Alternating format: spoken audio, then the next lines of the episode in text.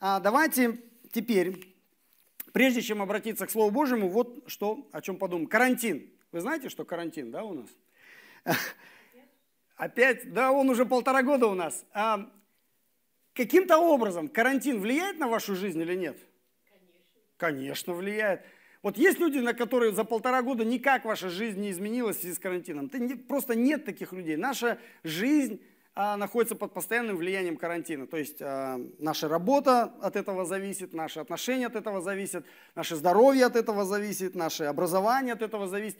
И в том числе наша церковная жизнь теперь зависит от карантина. Я спросил а, на прошлом служении, как? Мне сказали, ну мы вообще в пятницу здесь вечером собрались. Это ли не изменение, да? И, конечно, у нас есть разные ограничения, разделения, тут синие, тут зеленые, какие-то лимиты есть. И вопрос, который возникает или должен у нас возникнуть, что же дальше будет с церковью? Да? Как, как, это, как дальше церковь будет жить? Как мы дальше будем Слово Божье проповедовать? А, как мы будем исполнять великое поручение, которое Господь нам дал? И возникает такое желание сказать, ну вот сейчас надо переждать, а, не дергаться, дождаться лучших времен. И вот как дождемся лучших времен – как станет все хорошо, так мы и начнем.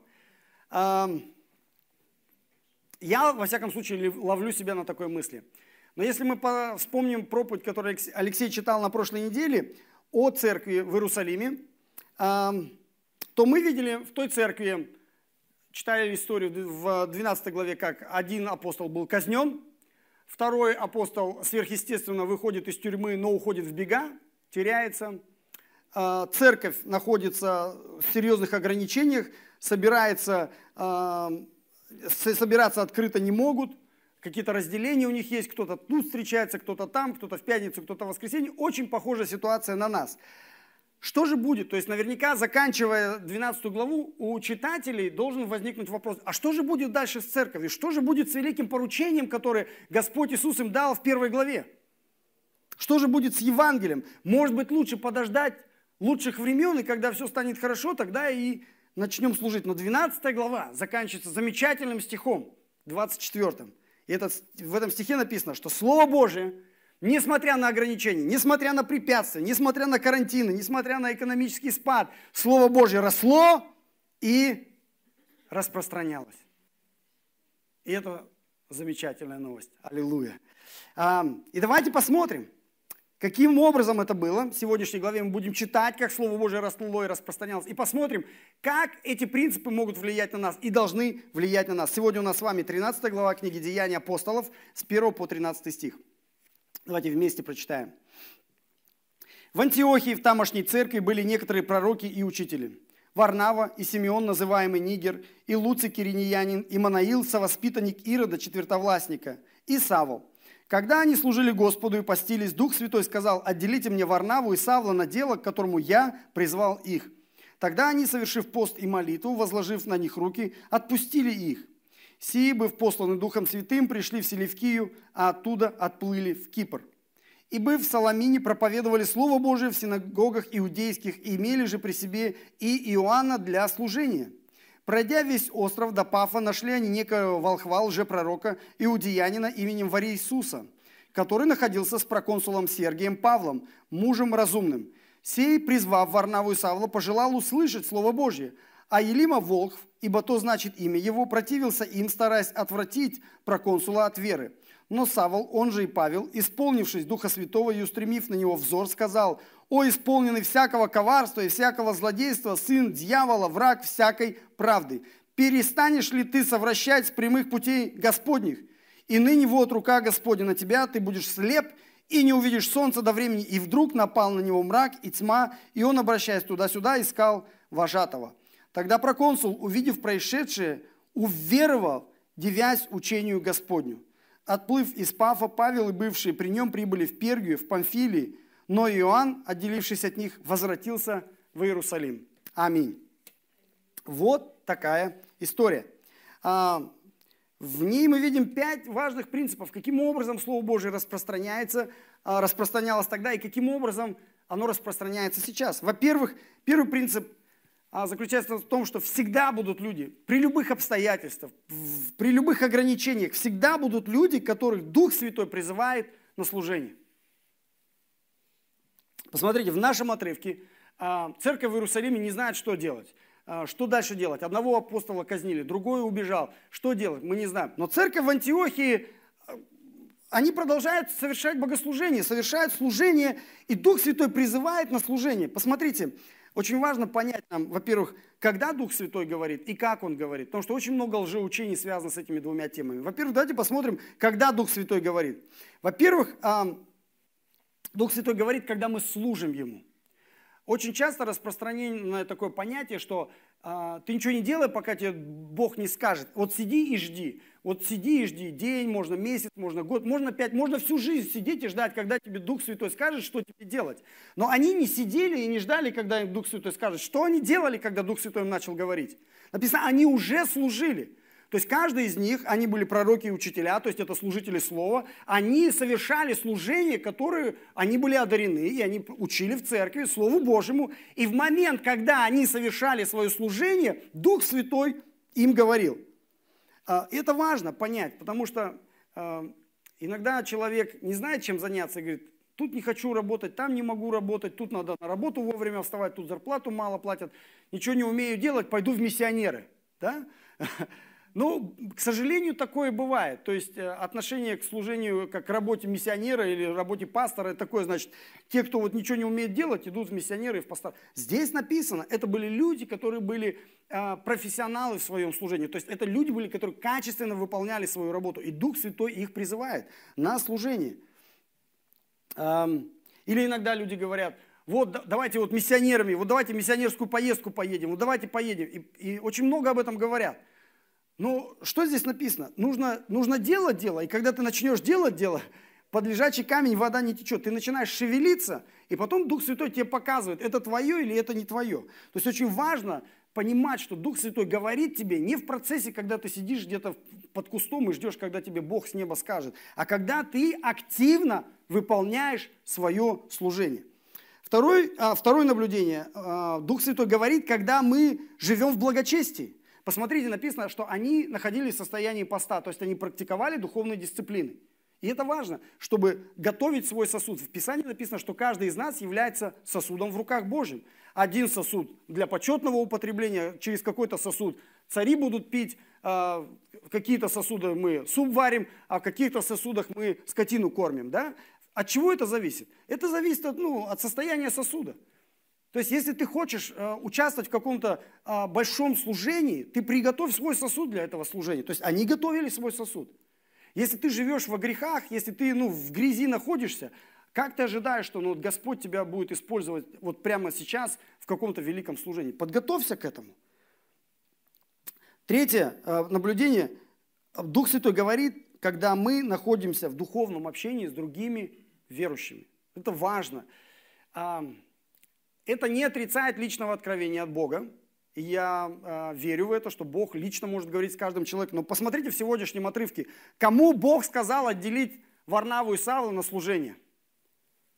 Всем пятерым лидерам.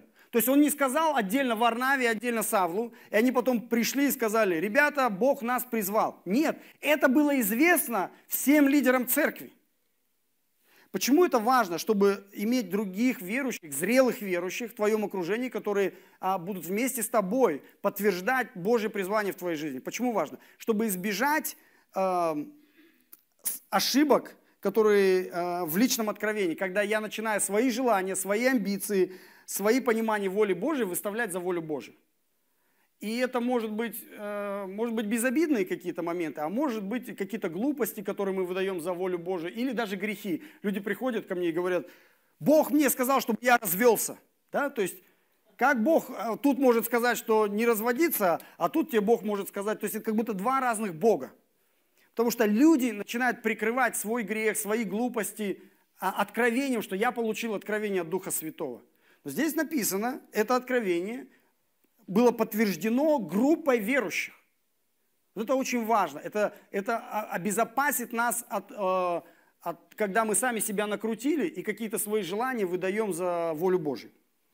Хорошо. Но самый, четвертый пункт самый важный.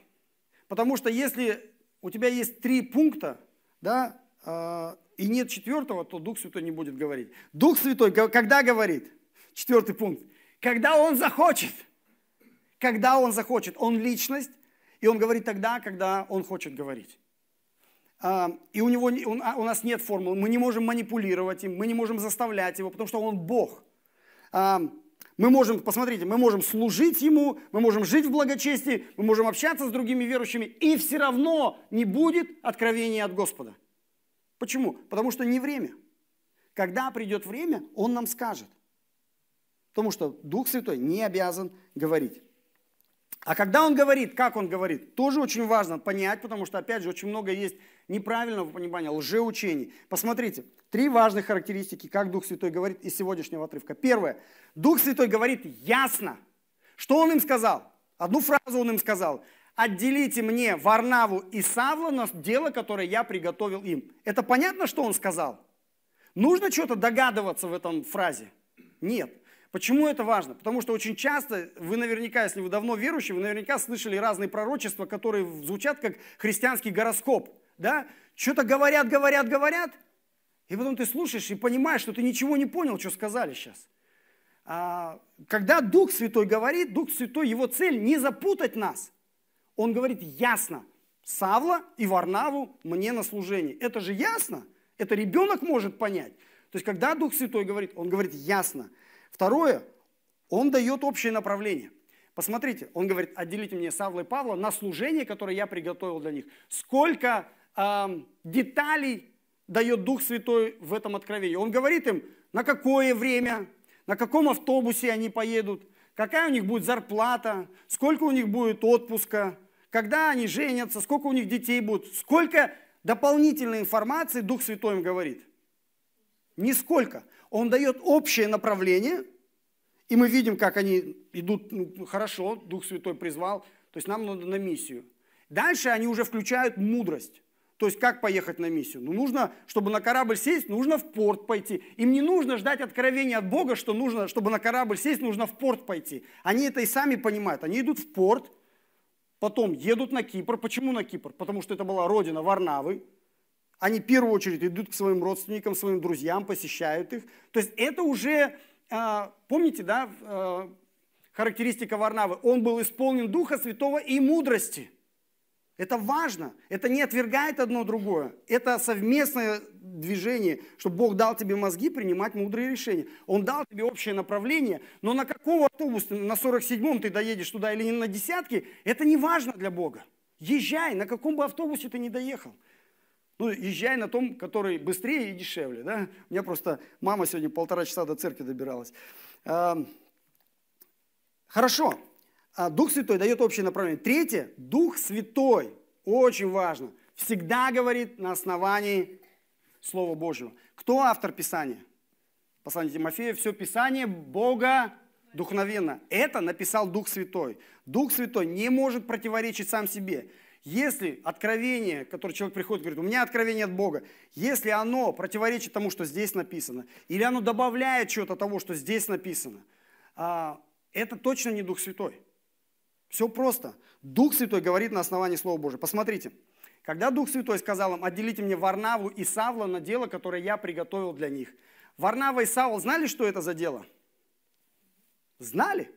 Почему? Что это было за дело? В первой главе Иисус сказал – вот дело, которое я призываю вас. Будет, примите Духа Святого и будете мне свидетелями в Иерусалиме, Иудеи, а, Самарии и до края земли.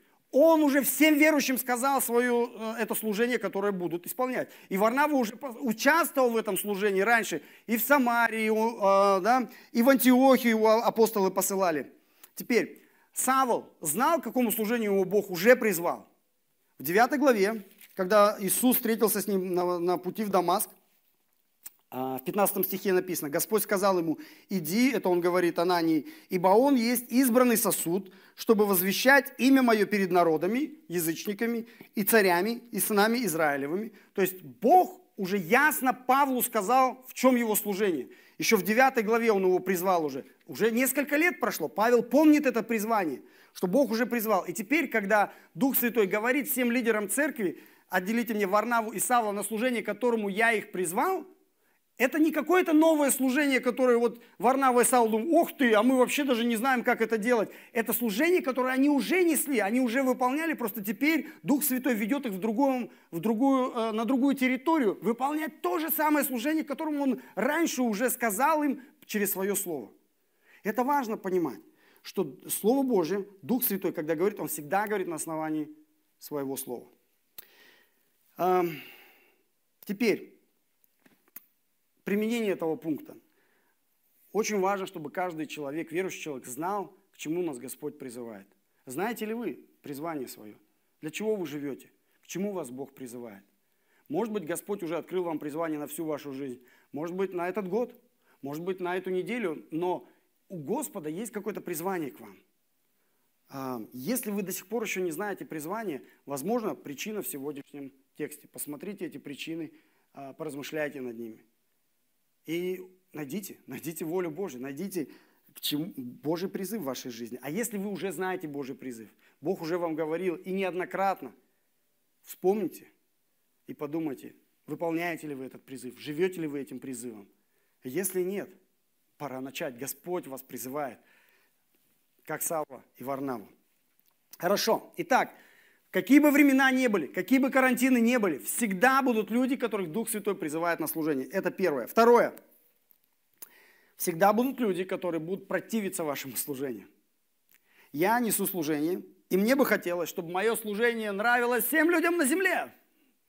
Но, это, но такого никогда не будет.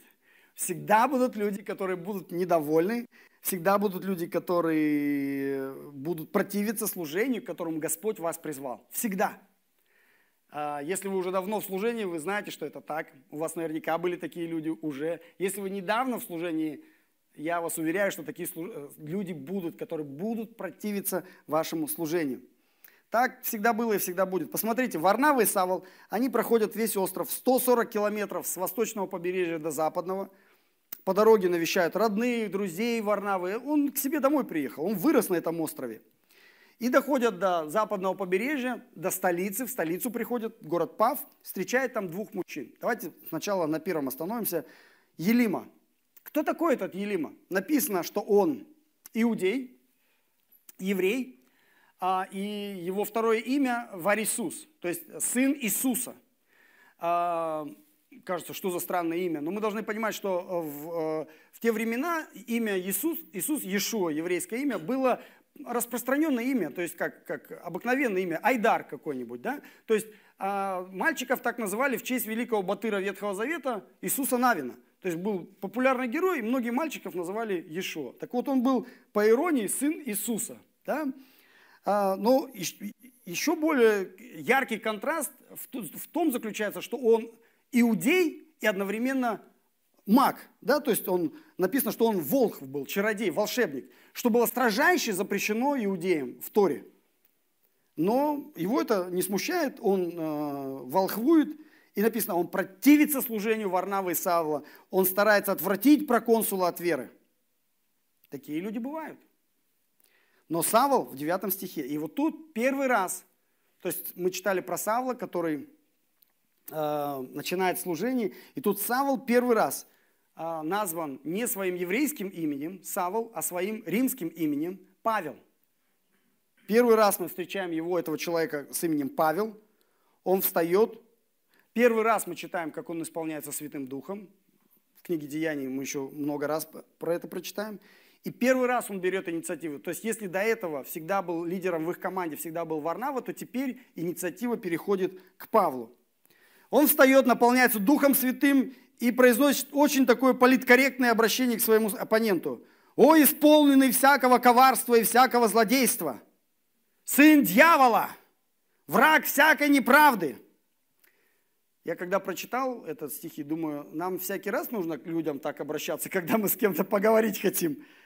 То есть примечание такое, как бы сноска. Не называйте людей такими словами, э, только если вы уверены, что вы наполнены Духом Святым, и только если вы уверены, что этот человек в подтверждение вашим словам ослепнет сразу после того, как вы скажете. В этом случае можно так называть людей. Павел задает ему вопрос риторический. Перестанешь ли ты совращать людей с путей Господних. Очень много людей, которые совращают других людей с путей Господних, такие как Елима. Может быть, прямо сейчас кто-то вас совращает с пути Господнего. И Павел спрашивает, «А, перестанешь ли? И ответ какой у Илимы? Нет, не перестану. А ответ Павла, перестанешь, прямо сейчас перестанешь. Дорогие мои, будьте внимательны, что вы читаете, что вы смотрите на ютубе. Очень много лжеучений. А, если у вас нет навыка разделять пути Господни, пути не Господни. Из-за того, что люди цитируют Библию, это ничего еще не значит. Елима был иудей, он Тору знал очень хорошо, он наверняка цитировал Тору, но, несмотря на это, был лжеучителем. Будьте внимательны. 11 стих, Павел говорит, рука Господня на тебя. Это хорошо или плохо, что рука Господня на тебе? Ну кому как, да? Если ты верующий, то рука Господня на тебе, это очень хорошо. Мы, как верующие, все хотим, чтобы рука Господня была с нами, и над нами, и под нами, и справа, и слева, и впереди, чтобы рука Божья окружала нас и несла нас по этой жизни, как верующие. Но для неверующего человека рука Господня – это суд, потому что это святая рука Господня в его темную жизнь. И это суд, и мы видим этот суд. Он говорит, ты будешь слеп, и ты не увидишь солнца. О чем Павел вспоминает, когда говорит, ты, ты ослепнешь, и ты не будешь видеть солнца? О чем он вспоминает? Он себя вспоминает, как когда рука Божья в его жизнь пришла, и он ослеп на три дня. И у него было время подумать о том, против кого он вообще идет. И вот это состояние слепоты написано, и ослеп он, и был мрак вокруг него. Это описание вообще жизни каждого неверующего человека. Каждый, жизнь каждого человека без Бога. Человек живет в темноте, он не видит свет, он не видит святость Божью, он не понимает вообще, куда он идет. Посмотрите на Илима. Он написано, ходит туда-сюда, ищет своего вожатого. Где же мой вожатый, где же мой лидер, где же мой пастырь? Это описание жизни каждого из нас. Я был когда-то таким же. Все вы до Христа, до того, как уверовали во Христа, все вы были, мы были в таком состоянии. Во тьме ходили, мыкались, не знали, куда идти, где наш пастырь.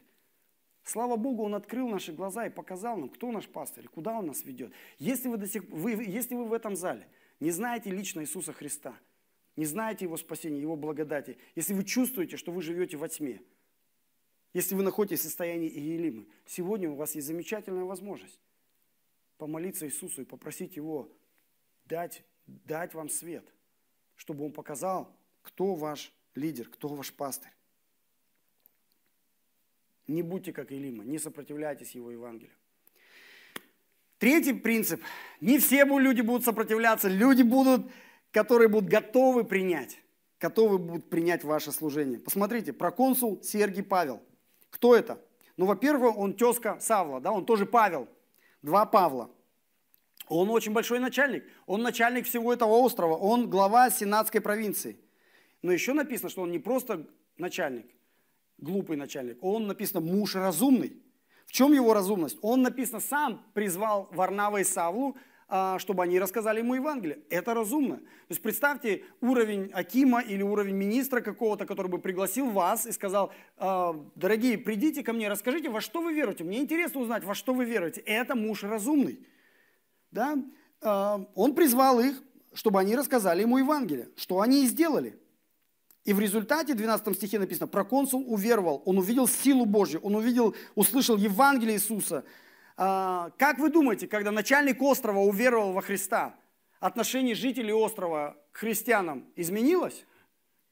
Конечно, изменилось. То есть, как минимум, они перестали быть враждебными после покаяния их начальника. Слава Богу. А, всегда будут люди, даже в самые темные времена, которые будут принимать Евангелие, которые будут слушать Евангелие и принимать его, и принимать ваше служение. Это могут быть простые люди, это могут быть элита. Но Евангелие доступно для всех людей, независимо от нашего статуса. Четвертое. Всегда будут люди, которые будут служить вместе с нами.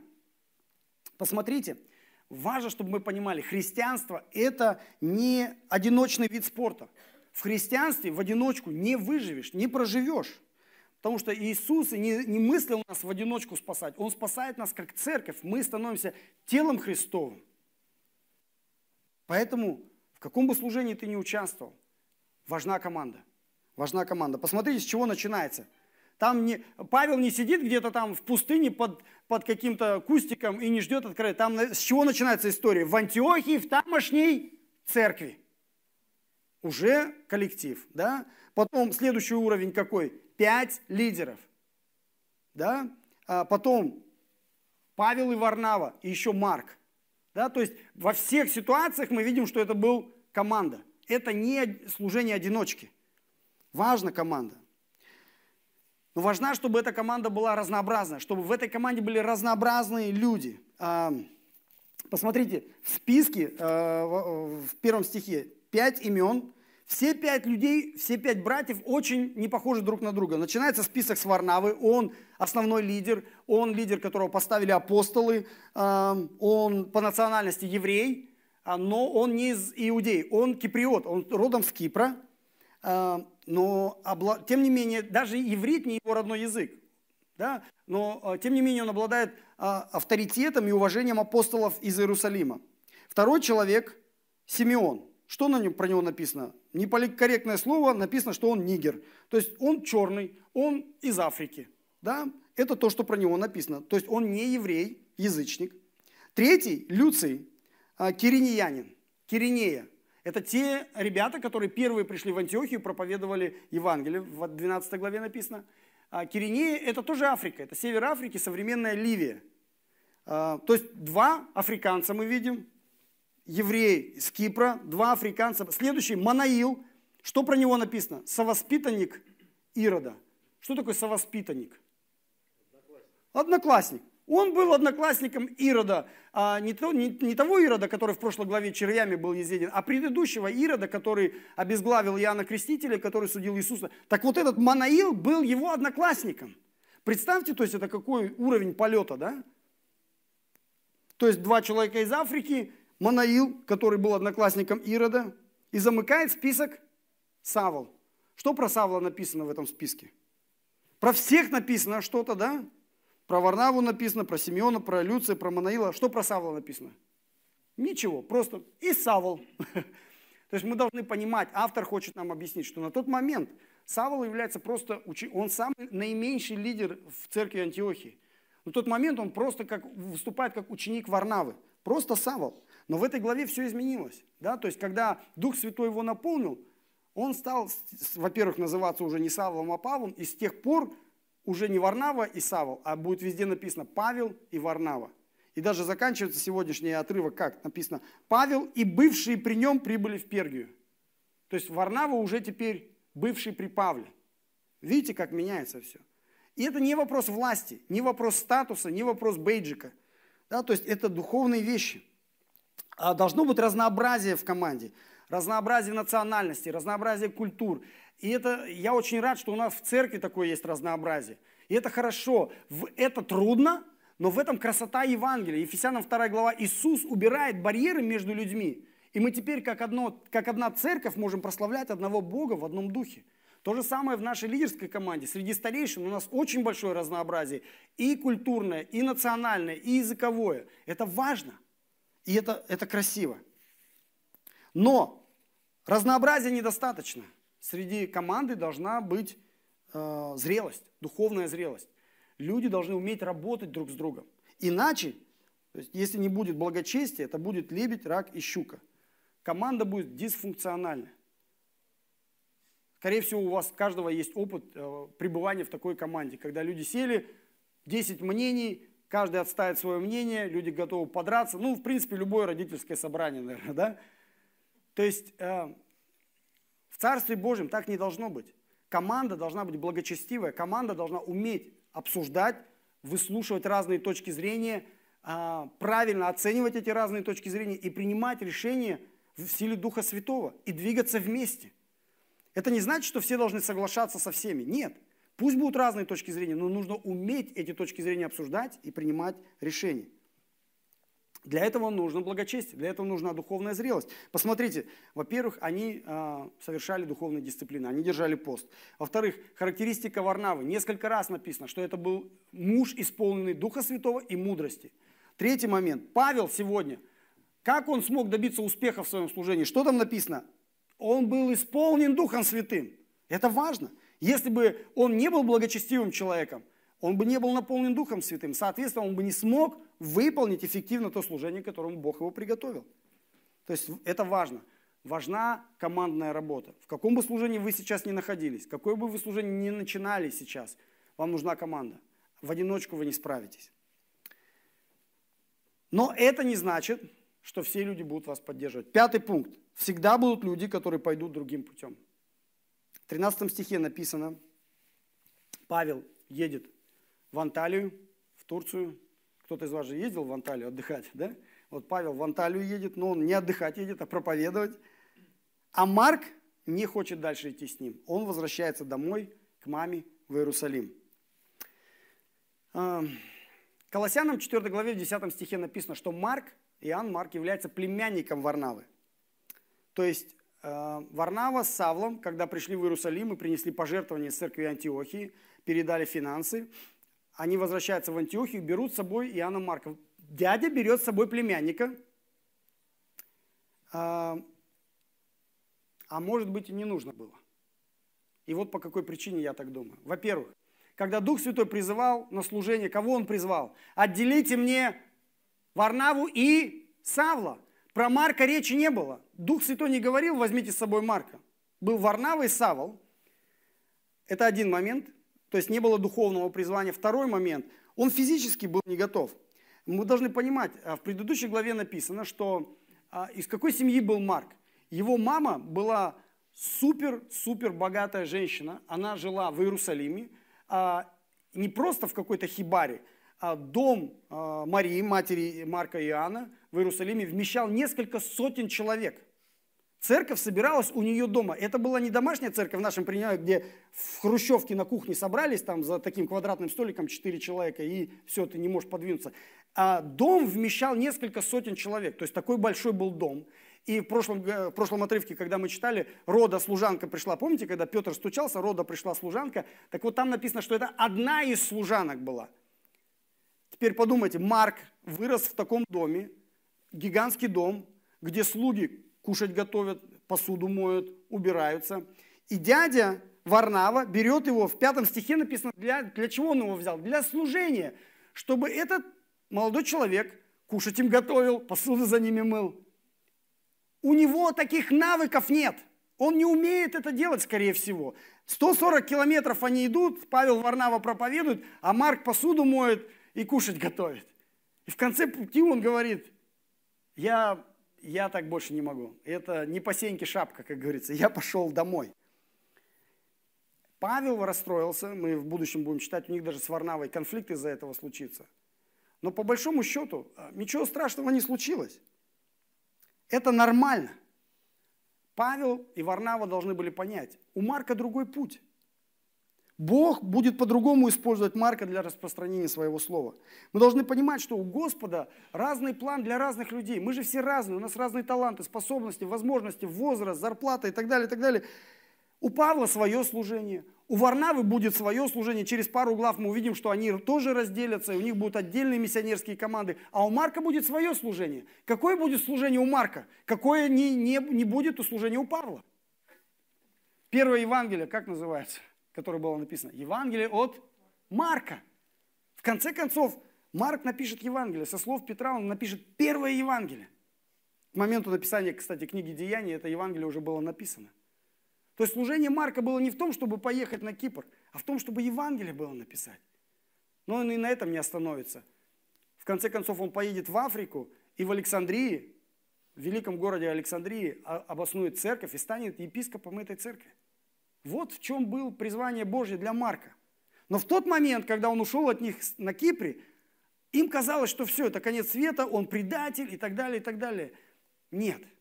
То есть мы должны понимать, какое бы вы служение ни исполняли, всегда будут люди, как Марк, которые Господь призывает к какому-то другому служению.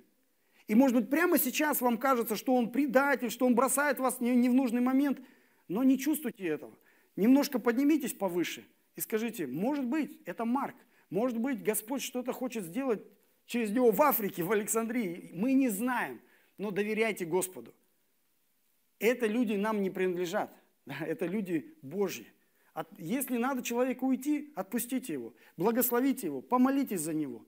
Слава Богу, пусть Господь его использует. Бог очень творческая личность, Он каждого человека использует уникально. И самое главное, чтобы Его Слово росло и распространялось. Аминь. Помолимся. Отец Небесный, спасибо, что сегодня Ты дал нам возможность собраться здесь этим вечером, открыть Твое Слово и наслаждаться красотой, глубиной и светом и святостью Твоего Слова. Спасибо Тебе за Дух Святой, который написал это Слово и который прямо сейчас озаряет наш усталый ум, разум, сердце наше, чтобы мы понимали это Слово и питались Твоим Словом. Спасибо, что мы могли сегодня петь Тебе хвалы, молиться Тебе сегодня, поднимать Тебе свои руки, жертвовать Тебе свои пожертвования, Господь, изливать перед Тобой душу свою, Господь. И сейчас мы наполняемся Словом, важным словом, о том, что нам не нужно ждать лучших времен для того, чтобы начать действовать, для того, чтобы начать служить Тебе, для того, чтобы получить Твой призыв и ответить на Твой призыв верности. Я сейчас, Господь, молюсь Тебе за людей, которые до сих пор еще не знают Тебя в этом зале. Как Елима и Сергий, которые не знали Тебя до пришествия Павла и Варнавы. Господи, в этом зале есть люди, которые, может быть, первый раз услышали, что Иисус, Господь, умер за их грехи и воскрес, и вознесся на небеса, и что Его жертвой наши все грехи покрыты и прощены, что веруя в жертву Иисуса Христа мы становимся сыновьями и дочерьми Бога, живого, оправданными не своими делами, но праведностью Иисуса Христа. Господь, пусть эти дорогие Э, люди поверят Тебе, как поверил Сергий, не будут противиться Тебе, как противился Елима, но выйдут из тьмы в чудный Твой свет. Я молюсь также за моих верующих братьев и сестер, чтобы каждый из них знал призвание, к чему Ты нас призвал. Возможно, прямо сейчас в молитве ты призываешь кого-то к какому-то служению, ты показываешь на какое-то служение. Может быть, это будет миссия, миссия в доме, миссия в своем дворе, миссия в ближайшей деревне, ауле. Может быть, это миссия в другом городе или даже в другой стране, Господь. Мы не знаем, но мы молимся. И мы хотим быть открытыми для Твоей воли. Что бы Ты ни сказал церкви нашей, сколько бы нам не послать людей в служение, мы готовы, если Ты готов, Господь. Научи нас слушать и слушаться Тебя. Научи нас верно служить Тебе нашими дарами, несмотря ни на какие ограничения – Научи нас серьезно относиться к благочестию и наполненности Духом Святым. Научи нас развивать наше служение, чтобы оно не стагнировало, чтобы оно не загнивалось, не скрипело, но чтобы оно развивалось, росло, и Слово Божие распространялось. Научи нас правильно воспринимать противостояние нашего служения, не огорчаться, не опускать руки, но понимать, что так всегда было и будет – но также научи нас помнить, что всегда было и будет люди, которые будут принимать наше служение. Помоги нам благодарить за этих, быть благодарны за таких людей, которые открывают свое сердце для Тебя. Я также молю Тебя за команды в каждом служении нашей церкви, чтобы не было ни одного человека-одиночки, чтобы в каждом служении была команда. Команда разнообразная, команда зрелая, чтобы они вместе могли преодолевать все вопросы и трудности и развивать свое служение. Но также я молю Тебя, чтобы не было э, перетягивания каната, что если из какого-то служения человек должен уйти по какой-то причине, пусть он уходит, пусть он уходит с благословениями, пусть он идет как Марк, пусть он идет к великим делам, которые Господь приготовил для него в послушании. И пусть Твое Слово растет и распространяется сегодня и всю следующую неделю. Аминь.